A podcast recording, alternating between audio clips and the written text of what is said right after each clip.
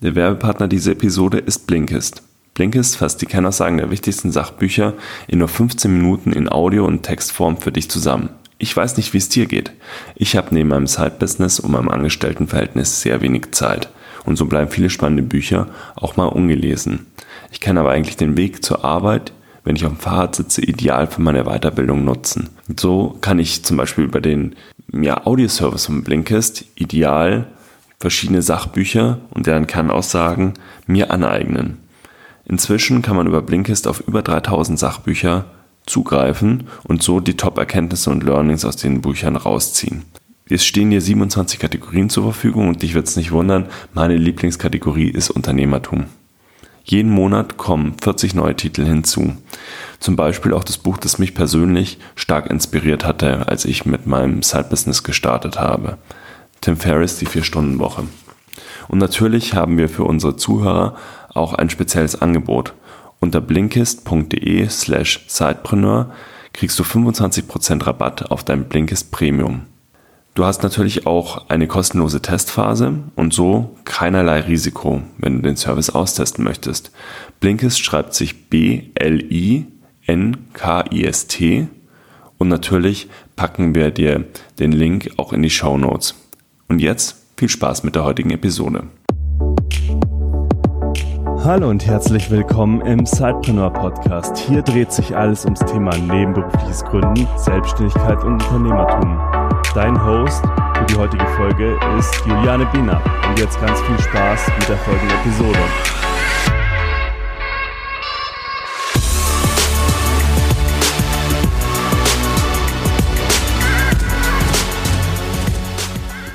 Hallo und herzlich willkommen zu einer neuen Episode des Zeitpreneur Podcasts. In unserem Podcast wollen wir, wie ihr ja sicherlich ja schon mitbekommen habt, wenn ihr uns regelmäßig hört, immer wieder spannende Zeitpreneure vorstellen oder Business-Ideen, wie man nebenberuflich starten kann. Und ganz häufig ist es wirklich so, dass dieses klassische Verständnis vom Sidepreneur eben ist, dass dieser in der Anstellung ist, eben ein, einen Arbeitgeber hat, dort eben regelmäßig hingeht, von sagen wir mal 9 bis 15 Uhr, äh, 9 bis 17 Uhr und dann eben dafür sein Geld, sein Gehalt bekommt. Und dann eben die Idee erwacht, ich möchte gerne nebenberuflich noch etwas tun, etwas gründen und eben so dann der Sidepreneur entsteht. Es kann aber auch ganz andere Modelle geben. Wir haben hier und da auch schon darüber gesprochen in verschiedenen Episoden. Und heute möchte ich mit jemandem sprechen, der praktisch selbstständig tätig ist und eben dort immer wieder noch neue Projekte ja startet und Ideen, Geschäftsideen verwirklicht und somit eben auch eine Art Sidepreneur ist. Hallo Tobias, ich freue mich total, dass du heute im Interview bist. Stell dich doch gern mal vor, was du als Selbstständiger machst und dann gehen wir später auch noch auf deine Side-Projekte ein.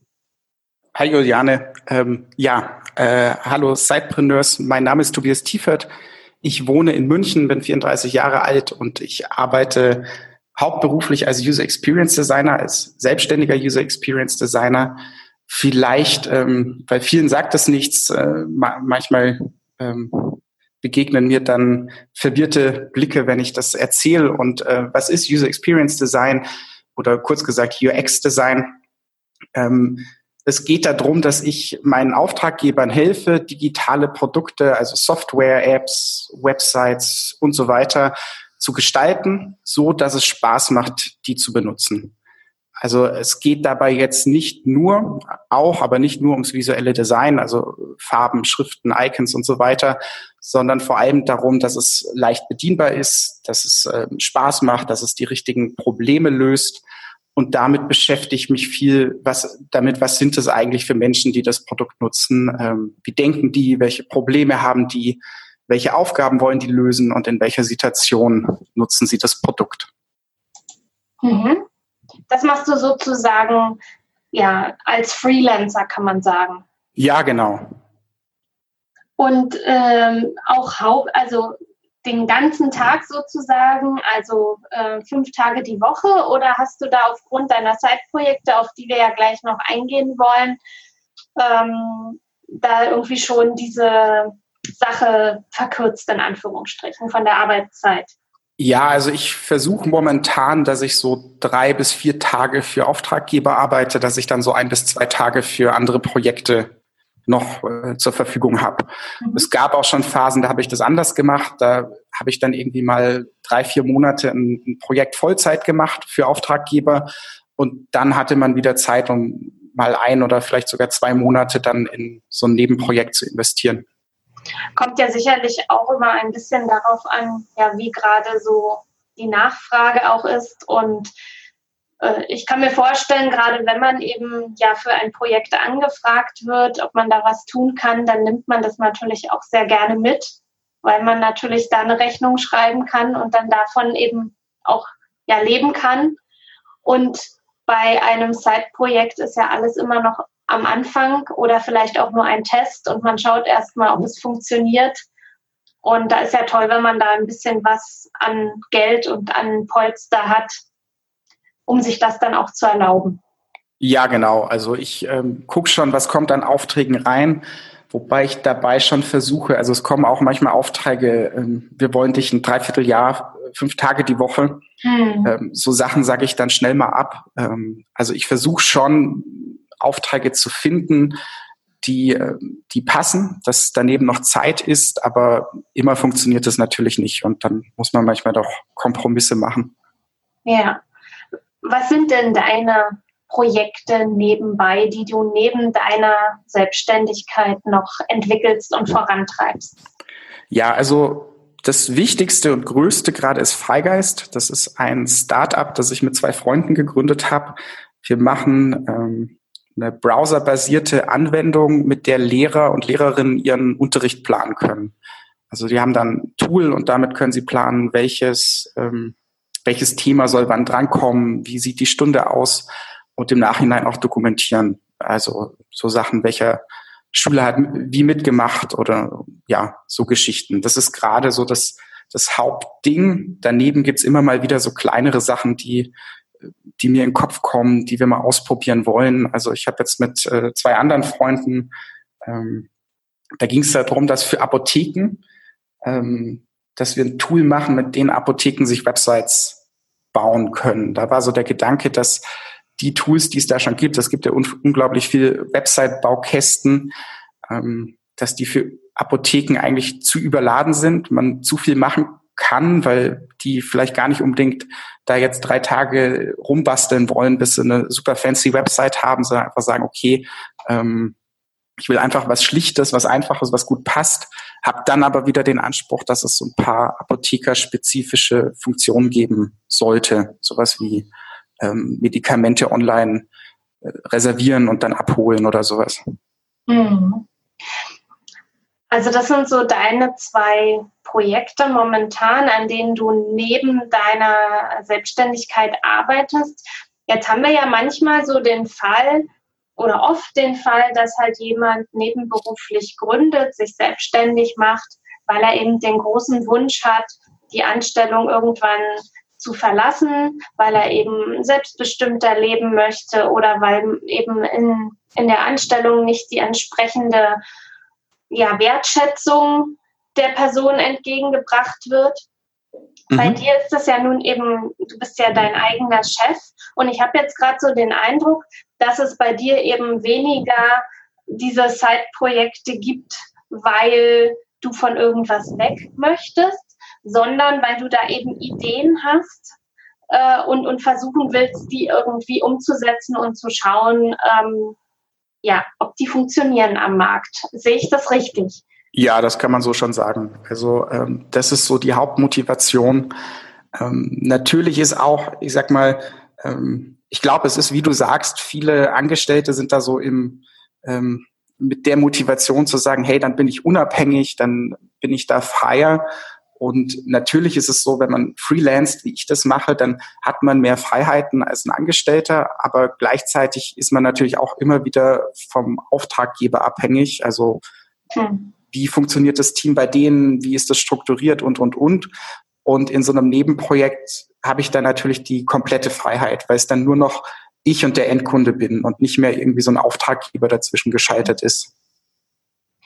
Worin siehst du denn den, den großen Vorteil jetzt in deinem System sozusagen, in deinem Sidepreneur-Konstrukt? Also ich glaube, es gibt so ein paar Sachen. Das eine ist sicher, dass man, wenn man eh schon selbstständig ist, hat man einfach schon Vorwissen und eine bestehende Infrastruktur. Also ich habe mich schon mal mit sowas wie Marketing und Auftragsakquise beschäftigt. Ich habe mich schon mit rechtlichen Fragen, mit Steuern beschäftigt. Ich habe vielleicht äh, eine Steuerberaterin. Und ähm, das macht es natürlich an vielen Stellen einfacher. Dann, was ich vielleicht noch wichtiger finde, ist so ein bisschen die Denkweise. Also als, als Freelancer, als Selbstständiger weiß ich, ich bin für mich selbst verantwortlich. Es gibt niemand anders, der sich darum kümmert, dass bei mir Geld reinkommt. Und es gibt auch niemanden, den ich fragen muss. Und ähm, ich habe den Eindruck, mir fällt es einfacher, wenn ich eine Idee habe, zu sagen, okay, ich probiere das jetzt mal aus, weil ich muss niemanden fragen und ähm, ich denke eh schon unternehmerisch. Mhm. Ähm, es ist sicher auch so dieses Thema Flexibilität. Also ähm, da haben wir ja gerade schon drüber geredet, so ganz äh, 100 Prozent hat man die auch nicht als Selbstständiger. Aber wenn ich jetzt als Angestellter sage, hey, ich habe da eine Idee, dann bin ich vielleicht 100 Prozent angestellt und ähm, muss das dann abends und am Wochenende machen oder ich versuche auf 80 Prozent zu reduzieren. Aber auch das dauert vielleicht eine Weile. Und ähm, ich kann halt sagen, okay, ich suche mir jetzt Projekte raus, die damit passen. Und vor allem sollte es jetzt dazu kommen, da, da sind wir jetzt noch nicht bei Freigeist, aber ähm, sollte es irgendwann mal Fahrt aufnehmen und wir merken, da kommt jetzt Geld rein. Das Geld reicht zwar nicht, um davon jetzt zu leben, aber es ist dann doch Geld da, dann könnte ich natürlich auch die Aufträge weiter reduzieren. Dann könnte ich sagen, okay, dann mache ich halt nur noch zwei Tage die Woche oder dann mache ich immer einen Monat, zwei Monate Projekte und dann wieder einen Monat ähm, Freigeist. Also ich glaube, das ist so ein bisschen granularer. Wie seid ihr denn auf eure Idee gekommen mit Freigeist, äh, da eben für Lehrer und äh, Lehrerinnen eine, ja, eine App, eine Anwendung halt ähm, ja zu konstruieren, zu bauen? Ja, das war, also wir sind zu dritt und ähm, die anderen beiden, einer von denen, der Marco, der ist Programmierer und der Alex ist selbst Lehrer. Und das sind also beides Freunde von mir. Und das kam mal so bei einem Abendessen, da haben wir da eigentlich äh, drüber gequatscht, wie wenig digital eigentlich so das äh, Lehrerleben so ist in vielen Fällen und da kam die Idee auf, da was zu machen. Und ähm, ehrlicherweise muss man sagen, was wir jetzt machen, hat nicht mehr so viel zu tun mit dem, was wir, wie wir damals gestartet sind, aber da kam so dieses Feld auf, zu sagen, wir wollen im Bildungsbereich was machen. Also ihr hattet sozusagen mit deinem Freund, der selbst Lehrer ist, eben praktisch die Zielgruppe direkt ja. am Tisch. Mhm. Und er kann natürlich auch genau sagen, ja, was, was er braucht, um seinen Unterricht oder alles Mögliche zu organisieren. Genau, da war da schon mal einfach, ja, dass man viel Insights hatte und gesehen hat, okay, da gibt es Sachen, die laufen nicht so, wie man sich das vielleicht vorstellen könnte oder würde. Und genau, dann haben wir gesagt, da machen wir was. Du hast ja eben erwähnt, dass ihr von dieser ursprünglichen Freigeist-Idee so ein wenig abgekommen seid. Woran liegt mhm. das? Wir, naja, die erste Idee war, ähm, ein Tool zu bauen, mit dem Lehrer Arbeitsblätter machen können, die dann, ähm, wo es dann schon so vorgefertigte Layouts gibt. Und da haben wir dann schnell gedacht, also das haben wir nicht getestet, sondern irgendwie so nach, nach einer Weile, die nächsten Wochen haben wir überlegt, wie ist die Zielgruppe groß genug? Also wir haben gesagt, auf der einen Seite gibt's halt die Lehrer, die noch so richtig analog arbeiten und sich irgendwie da ihre Arbeitsblätter haben und mit einem Kopierer kopieren. Und auf der anderen Seite hat man die digital Begeisterten, die dann aber schnell auch sagen, sie wollen da so eine richtige Profi-Software, wo man mehr machen kann. Und da haben wir gesagt, okay, wir glauben so, so richtig, ähm, die Idee ist es jetzt nicht und sind dann in eine andere Richtung. Mhm. Haben dann gesagt, äh, also Alex ist Lehrer an der Förderschule ähm, und da gibt es sogenannte Förderpläne. Da muss man für jede Schülerin und jeden Schüler sagen, was können die gut, was können die schlecht. Und dann ähm, Ziele definieren fürs Schuljahr. Das war dann die nächste Idee. Da haben wir dann auch erste Prototypen gebaut und wir haben Research gemacht. Also wir haben uns mit Lehrern darüber unterhalten. Und in diesem Research haben wir eigentlich gemerkt, die, die fanden das alle eine gute Idee. Aber sie haben gesagt, naja, so richtig Zeit für das Thema nehmen sich eigentlich nicht. Also sie nehmen sich nur dann Zeit, wenn sie eh ihren ganz normalen Unterricht vorbereiten und dann denken sie über das Thema nach. Und das hat uns dann dazu geführt, dass wir sagen, naja, wenn das, wenn die so arbeiten, dann machen wir doch ein Tool, damit die ihren Unterricht vorbereiten können und arbeiten diese andere Idee damit rein. Mhm. Also das ist ja dann auch wieder so ein Beispiel äh, eurerseits, dass ihr eben ja euer Produkt ganz nah am Markt wirklich entwickelt und nicht ihr euch jetzt mehrere Monate einschließt, irgendwas entwickelt, ohne vorher mal gefragt zu haben, ob es die Zielgruppe überhaupt benötigt, sondern dass ihr die Anpassungen wirklich immer wieder macht, gemeinsam mit der Zielgruppe, mit eben Gesprächen, die euch dann dazu bringen. Ja, absolut. Also ich glaube, das ist auch das A und O, dass man da, ähm, also es gibt ja so diesen Spruch, man soll äh, auf Englisch, ne, fall in love with the problem, not with the solution. Also ähm, man soll sich nicht zu schnell auf eine Lösung festlegen und die irgendwie durchboxen, sondern da wirklich offen sein. Ja, Super. Jetzt haben wir ja darüber gesprochen. Du hast ja gesagt, also du siehst da absolute Vorteile darin, praktisch neben deiner Freelancer-Tätigkeit eben noch als Zeitpreneur aktiv zu sein und mhm. eben Geschäftsideen über diesen Weg voranzutreiben. Was siehst du denn als großen Nachteil gegenüber dem Zeitpreneur, der in der Anstellung ist und eben dann noch unternehmerisch tätig werden möchte? Naja, was, was schon ist, man muss natürlich viel jonglieren. Also ich habe eigentlich drei Dinge, die ich irgendwie so in Einklang bringen muss. Das eine sind Kundenprojekte, an denen ich aktiv arbeite. Das nächste ist meine eigene Akquise, mein eigenes Marketing. Und das dritte ist dann mein Nebenprojekt Freigeist. Und äh, wenn ich in der Anstellung bin, dann fällt natürlich dieser Akquise-Part weg.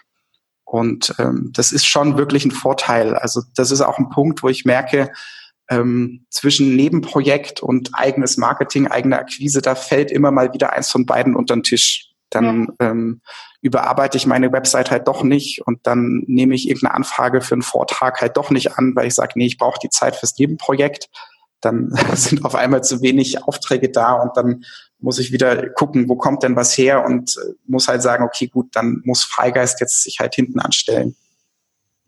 Mhm. Und ja, ich meine, wenn man jetzt sagt, ich, man ist irgendwie angestellt und wenn man es vielleicht dann geschafft hat zu sagen, ich äh, konnte auf 80 Prozent reduzieren und das Geld reicht mir, dann kann ich halt sagen, okay, die vier Tage die Woche gebe ich Vollgas im Job und dann habe ich den Rest der Zeit für mein Nebenprojekt. Und tatsächlich ist ja oftmals auch eben, ja, gerade dieses finanzielle Risiko dann nicht so groß. Es kommt natürlich immer auch ja, auf das an, was man in der Anstellung verdient und natürlich auch auf das, was die Geschäftsidee ist, wie viel mhm. Geld man da auch erstmal investieren äh, muss. Aber man hat natürlich mit seinem Zeitprojekt an sich ja sowieso mehr Zeit, dass es ja wachsen kann und Gewinn abwerfen kann, als wenn man eben all in geht. Ja, absolut. Ja du hast ja auch im Vorfeld erzählt, ich meine, wir alle haben ja nur 24 Stunden am Tag und manchmal hat man ja auch echt das Gefühl, boah, wie schaffen das manche? Die haben doch eben auch nur diese 24 Stunden. Da sind wir ja wirklich alle gleich gut oder gleich schlecht bedient. Da hast du ja erzählt eben, dass du es total spannend findest, nebenberuflich passiv Geld zu verdienen. Mhm. Magst du mal kurz ähm, ja, umreißen, überhaupt, was du darunter verstehst, äh, passiv Geld verdienen? Okay, ja, ähm, klar. Also es ist so die Unterscheidung in aktives Einkommen und passives Einkommen. Und aktives Einkommen bedeutet eigentlich so, ähm, wie die meisten Menschen da die meiste Zeit drüber nachdenken. Also als Angestellter habe ich ein aktives Einkommen. Das bedeutet, ich tausche meine Arbeitszeit gegen Geld und das ist so eine relativ lineare Beziehung. Ähm, ist als Freelancer, also ich als User Experience Designer eigentlich auch das Gleiche. Also ich, ich habe einen Stundensatz und wenn mich jemand bucht und ich für den arbeite, dann ähm, wenn ich eine Stunde mehr arbeite, dann bekomme ich halt einmal den Stundensatz mehr Geld. Passives Einkommen bedeutet, dass man das so ein, also dass man das entkoppelt, dass man sagt, okay, ich ähm, ich werde nicht für die Zeit eins zu eins bezahlt, sondern ich nehme meine Zeit und damit baue ich irgendwas. Also ich schreibe ein Buch oder ich baue ein Startup auf oder ich ähm, mache einen Online-Kurs, wo sich Leute anmelden können und äh, nehme da Videos auf. Und wenn das dann fertig ist, kann ich das verkaufen. Und ähm, dann können das Leute kaufen. Und ich sage mal, im Idealfall, dass es wirklich passives Einkommen ist, geht es darum, da möglichst viel zu automatisieren. Also dass man das Marketing automatisiert, dass man die Buchungen und die Rechnungserstellung und, und, und ähm, automatisiert. Genau. Und der große Vorteil ist natürlich, dass ich dann nicht mehr ähm, begrenzt bin, wie du gesagt hast. Man hat halt nur ähm, so und so viele Stunden pro Tag, die man reinstecken kann. Und dadurch ist natürlich ein aktives Einkommen begrenzt, weil man kann nur mehr verdienen, wenn man entweder mehr arbeitet oder es schafft, bessere Stundensätze zu verhandeln. Und bei einem passiven Einkommen, wenn ich jetzt, äh, keine Ahnung, meinen Online-Kurs habe und ich verlange dafür 200 Euro und in der einen Woche dann melden sich irgendwie 30 Leute an, keine Ahnung, dann ist es natürlich, verdiene ich in der einen Woche so viel, wie ich sonst vielleicht äh, in zwei Monaten verdient hätte, wenn es gut läuft. Das ist ja auch tatsächlich das. Also gerade, ich meine, du treibst dich ja auch viel online rum auch das, was ja momentan sehr, sehr viel diskutiert wird und viele Coaches, Trainer, Berater eben auch äh, ja eben Online-Kurse auf den Markt bringen, um sich eben dieses passive Einkommen sozusagen ähm, zu, zu ermöglichen. Sicherlich ist das ja auch so ein bisschen die Idee, die ihr dahinter Freigeist habt. Mhm. Äh, hast du sonst noch äh, gerade, wie du selbst das äh, verwirklichen willst? Hast du da Projekte oder Ideen oder stehst du da auch noch am Anfang? Also ich stehe da schon relativ am Anfang. Also Freigeist ist gerade so dieses große Thema. Das ist auch wirklich so zeitintensiv, dass ich sage, okay, ähm, momentan fokussiere ich mich da wirklich drauf. Ähm, tatsächlich ist so sowas wie ein Online-Kurs oder ein Buch schreiben auch was, wo ich immer mal dr wieder drüber nachdenke, wäre das nicht spannend, ähm, das zu machen. Ähm, genau, momentan gehe ich es aber nicht so wirklich an, weil ich einfach sage, okay, ich brauche die Zeit für Freigeist und ähm, ich könnte es mir aber in Zukunft vorstellen. Ich kann mir auch tatsächlich vorstellen, also ein Online-Kurs äh, kann ich mir gut vorstellen, obwohl man da ja auch immer wieder hört, ähm, dass es so viele Online-Kurse gibt, die sich hm. dann doch nicht verkaufen, weil es nicht richtig angegangen wird und, und die Berater und Trainer dann da die Superformel haben, wie es garantiert funktioniert. Und gerade bei Büchern, also das ist ja auch äh, mein, mein Wunsch, mein Traum, mein Buch mit meinem Namen vorne drauf äh, in Händen zu halten, habe ich so eher das Gefühl, es macht ja auch wirklich viel Arbeit, äh, und gerade wenn man mit einem Verlag zusammenarbeitet, bleibt ja da für den Autoren meist nicht ganz so viel hängen. Das ist doch eher ja mehr für die Reputation ja. halt. Mhm. Ähm, einzahlt und dass man dann eben sagen kann, ja, man ist eben Fachbuchautor und für die und die äh, Themen und dass man dann eben auch für Vorträge, Panel-Diskussionen und so weiter angefragt wird, aber dass man da schwer Geld mit verdienen kann. Ja, ich glaube auch. Also Buch ist wahrscheinlich eher so ein bisschen so ein nettes Zubrot, aber ähm, dass man jetzt sagt, davon lebt man, da muss schon viel gut laufen. Gerade wenn man sagt, okay, man, man möchte jetzt nicht, äh, keine Ahnung, Roman schreiben, der, der vielleicht durch die Decke geht, sondern eher so ein Fachbuch. Sehe ich genauso, wie du das sagst.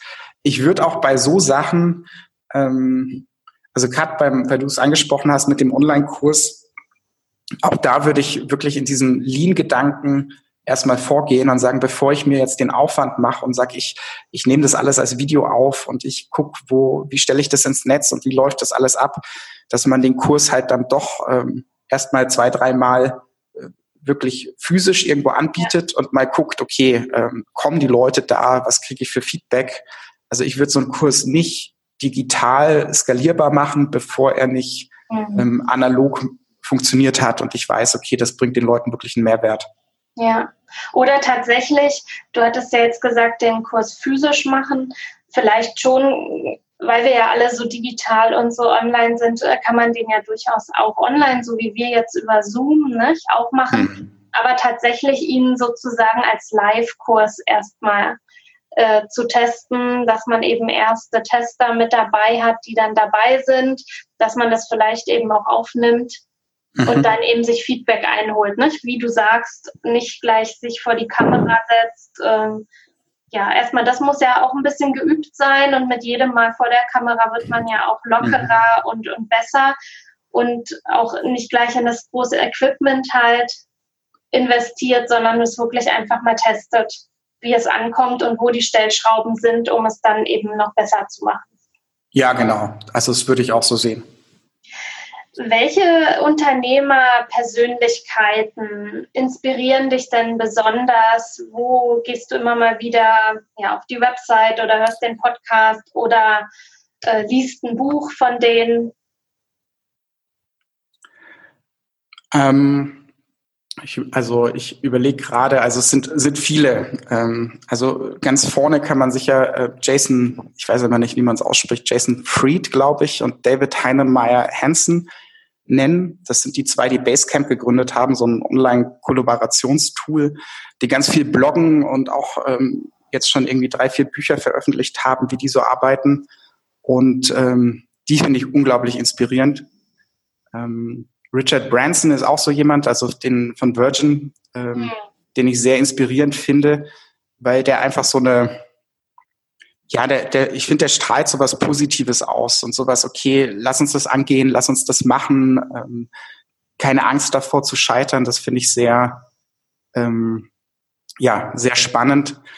Dann gibt's äh, Donald Miller ist jemanden, das ist, ähm, der war eigentlich mein Autor, der hat so ein bisschen ähm, ja, so autobiografische, bisschen philosophische, spirituelle Bücher über sein Leben geschrieben. Und ähm, eins von denen wurde dann wurde dann verfilmt und äh, da kam der mit dem Thema Storytelling in Berührung, weil er beim Drehbuch selber mitgeschrieben hat. Und der hat mittlerweile so ein ähm, so einen Kurs gegründet. Ist jetzt auch wieder der Bogen, weil den gibt's auch online als Online-Kurs. Story Brand heißt das Ganze.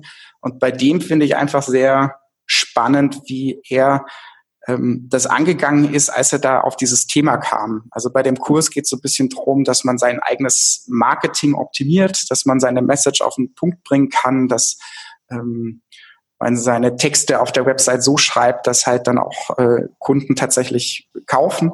Mhm. Und ähm, der macht es aber nicht. Also ich glaube, was viele dann gemacht hätten, wäre, äh, man gründet halt eine Agentur und berät dann Leute und das macht er nicht oder nur in Ausnahmefällen, sondern er hat dann eben Kurse angeboten, die er verkauft und ähm, als Geschäftsmodell funktioniert das unglaublich gut. Mhm.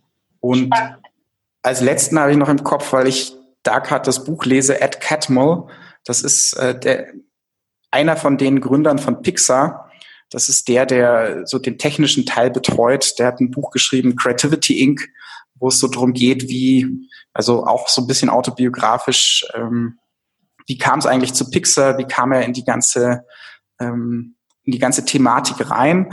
Und dann geht es viel darum, wie sind die eigentlich bei Pixar organisiert, um Kreativität zu fördern, um wirklich Filme zu produzieren, die einfach richtig, richtig gut sind.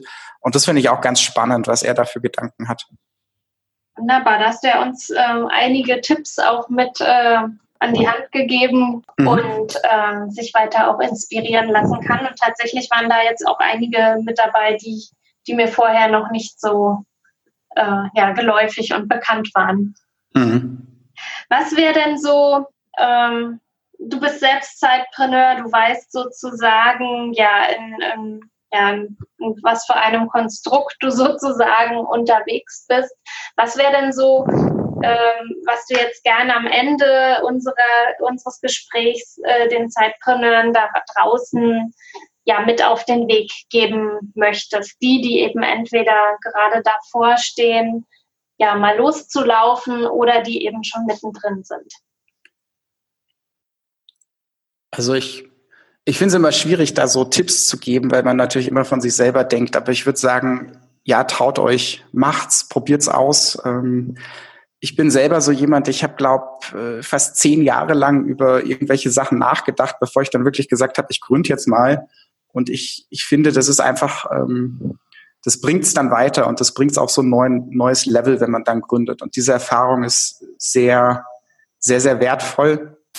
Und was ich auch ganz spannend finde in dem ganzen Prozess, also mit Freigeist, war das bei uns so, gerade als, als Nebenprojekt, wenn man sich dann nicht eben sagt, ich breche alle Zelte ab im Job und äh, gucke, dass ich irgendwoher Geld bekomme und mache das 100 Prozent, dass es am Anfang so belächelt wird. Also äh, gerade so die, das erste halbe Jahr war das, ja gut, der Tobi hat jetzt so ein neues Hobby, der macht da jetzt irgendeine so App und ähm, ja, ähm, ihr solltet einfach wissen, ein halbes Jahr später gucken die da ganz anders drauf. Also wenn dann mal die ersten Marketingmaterialien da sind, wenn äh, der erste Prototyp vom Produkt da ist und erste Leute gibt, die es tatsächlich nutzen, dann auf einmal nehmen die Leute das ernst. Und das ist wirklich eine spannende Erfahrung.